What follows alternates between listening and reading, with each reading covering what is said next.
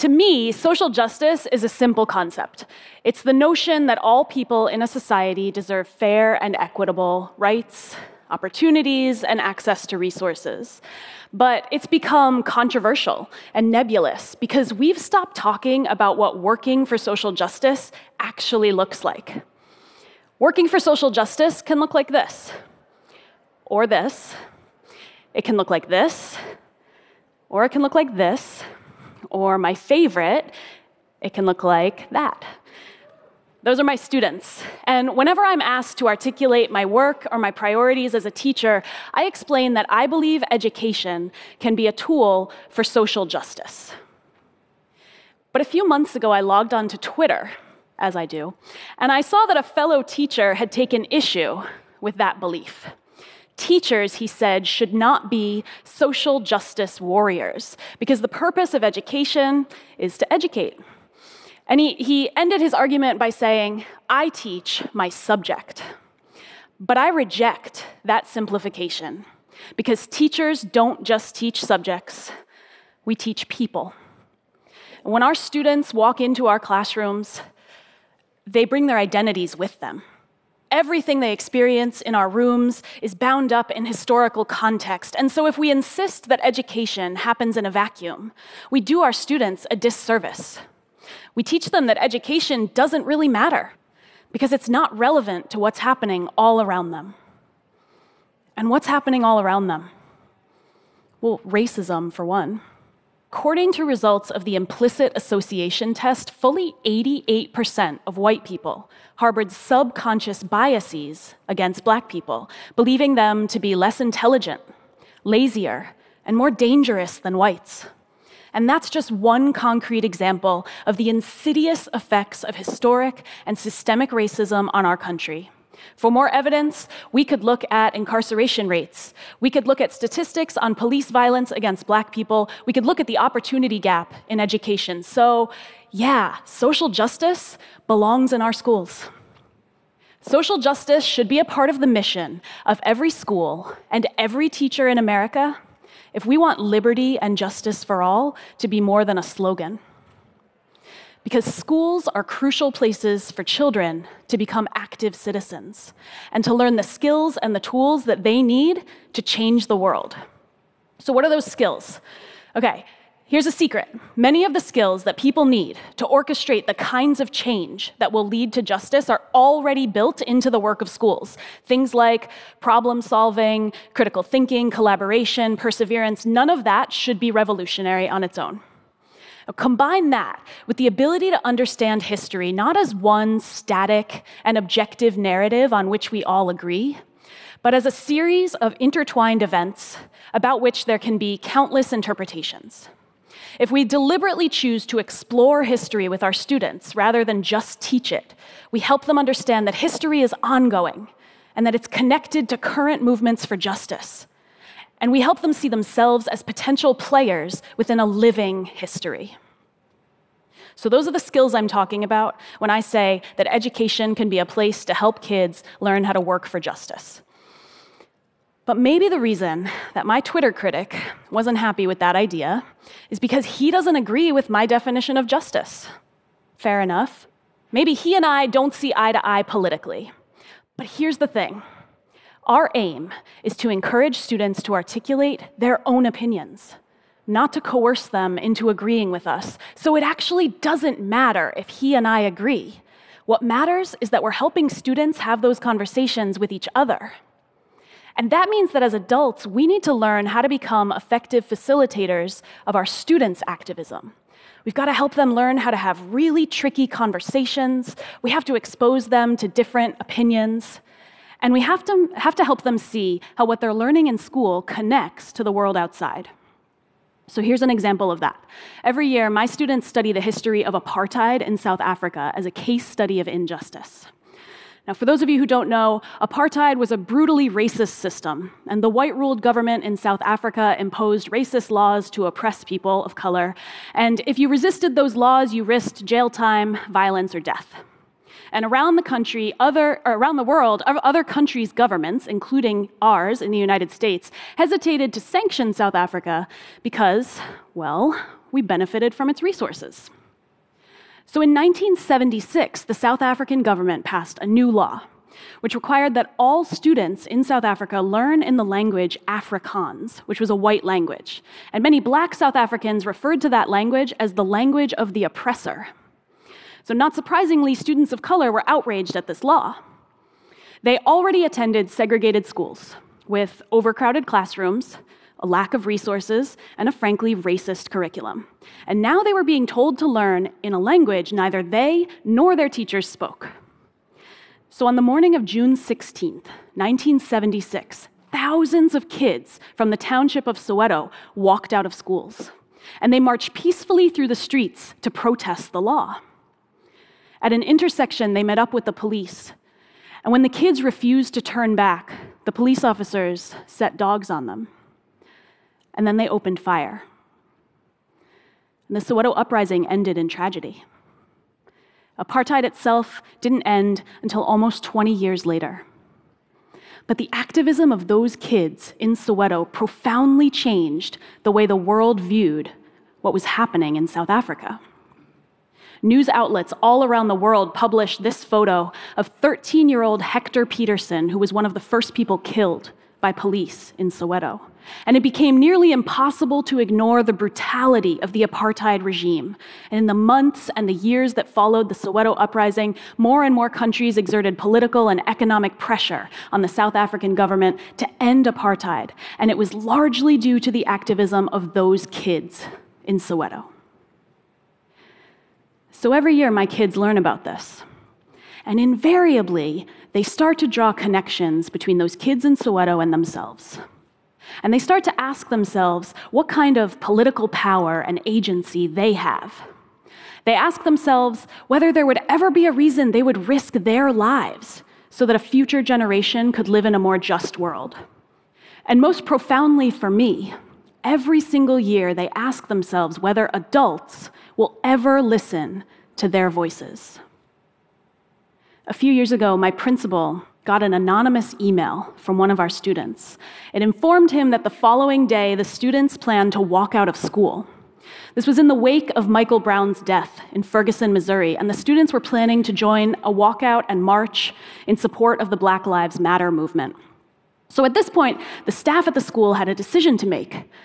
Would we use our authority and our power to try to control the students and prevent them from leaving? Or would we support them as they put into practice the principles of social justice that we had taught them about since their ninth grade year? So the next morning, the kids left school en masse and they gathered on the lawn.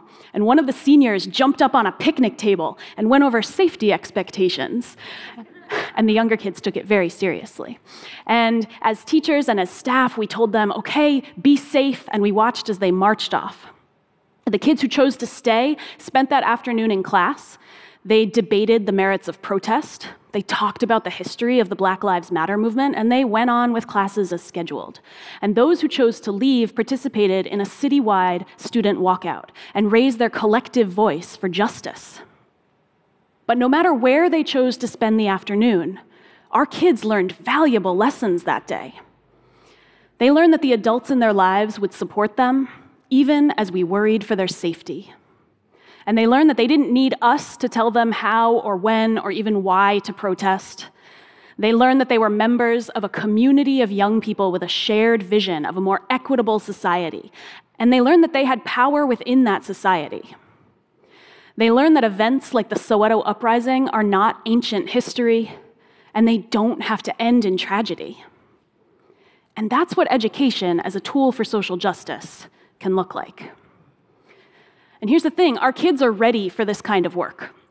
So in 2015, incoming college freshmen were surveyed, and 8.5% of them said that they w- there was a very good chance they would participate in a protest sometime during their college career. And that might not seem very impressive, but consider the fact that it's the largest number of students to say that since 1967. And 75% of those kids said that helping other people who are having difficulty was a very important or essential goal for them. Again, the highest number of people to say that since the late 1960s. And research shows us that working for justice doesn't just follow from building all those skills I talked about earlier, it actually goes the other way too. So, working for justice, engaging in activism, helps students build skills like leadership and critical thinking, and it correlates positively with their political participation and their civic engagement and their commitment to their communities later in life. So, in other words, students are telling us that social justice matters to them. And researchers are telling us that it helps students learn. So now it's up to us to listen. And that might not be easy. In 1976, one of those kids who participated in Soweto in the uprising, he said that that event represented divorce between black children and their families because their families had grown up under apartheid and they knew how dangerous it was to speak out. They wanted their kids to lay low and stay safe. And when our kids threatened to walk out, a lot of the adults in our community were really conflicted too. Some of us worried that they might encounter violence. Other people worried that they would walk out, but they wouldn't really know why they were protesting. And some, including some students' families, were really angry that the school hadn't done more to prevent them from leaving. And all of those fears that adults have about getting this stuff wrong, all of those fears make total sense. But despite those fears, we've got to prove to our students that we will listen to their voices and that they do have the power to affect change. It's our responsibility to equip our students with the tools and the skills that they need to insist on a more equitable world. And then sometimes to get out of their way and let them apply those skills to things that they care about. And living up to that vision is going to require that we are flexible and it's going to require that we're creative. It's going to require that we're brave enough to stand up in the face of people who try to silence or delegitimize dissenting voices. And hardest of all, it's going to require accepting the fact that sometimes we will be the ones our students will rebel against. Sometimes they're going to point out ways in which systems that we have created or in which we are complicit contribute to inequity. It's going to be uncomfortable and it's going to be painful as they push us to question our own assumptions and beliefs. But what if we change the way we think about rebellion in our kids? When our kids rebel, when they thoughtfully push back against our ideas or the way that we do things, what if we chose to see that as a sign that we're doing something right and that they're becoming liberated? I know it would be easier if their critical thinking skills manifested in more convenient ways. On their essays or their standardized tests, I get it. But convenience and justice do not often go hand in hand. And when our kids learn to think critically about the world around them, they become the kinds of engaged citizens who will recognize and question injustice when they see it and work to do something about it. Welcoming rebellion into our schools is going to require some rethinking about what teaching and learning look like. Because there's this misconception that if we give students any wiggle room, they're gonna walk all over us, and classrooms and dinner tables will devolve into total chaos. And if we expect kids to sit silently and passively receive knowledge from us, then their voices will always feel overwhelming. But if we accept instead that learning is sometimes messy, that it requires opportunities to brainstorm and mess up and try again, that our kids dislike chaos and want to learn when they come to school, then we can set up schools to facilitate that kind of learning. So do me a favor and close your eyes for a second and imagine schools where teachers are thought partners, letting students grapple with complex, hard issues and not necessarily giving them the right answers. And imagine schools where we let students make choices. We trust them enough to do that. And we let them experience the consequences of those choices. Imagine schools where we let students be humans with all of the messiness and the uncertainty that is bound to come with that. And whatever you just imagined, it's not mythical. It's not unrealistically idealistic because teachers all over the country are already pushing the boundaries of what teaching and learning can look like with amazing results for kids. They're doing that in all kinds of schools, and there are countless models for teachers who want to get better at helping students learn in a way that's more authentic and engaging and empowering. I was reading a book recently, it's called The Students Are Watching and it was by Ted and Nancy Sizer. And in that book, they said that the work of education is often described as a series of nouns, like respect, honesty, integrity. And they say those nouns sound really impressive, but often they fail to actually mean anything in practice. But verbs, they say, are active, no less demanding, but requiring constant engagement. Verbs are not structures, but rather engines. And so as I read that, I wondered how do we make justice into an engine driving our work as teachers? What's the verb form of justice? I think there might be an answer to be found in the words of Cornel West, who famously said that justice is what love looks like in public. And all of my nerdy English teachers in the crowd know that love can be a noun and a verb. School has to be bigger. It has to mean more than I teach my subject.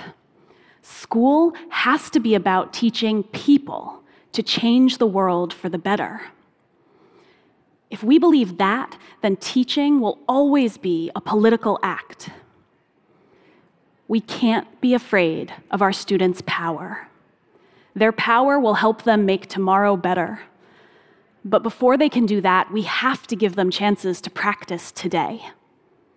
And that practice should start in our schools. Thank you very much.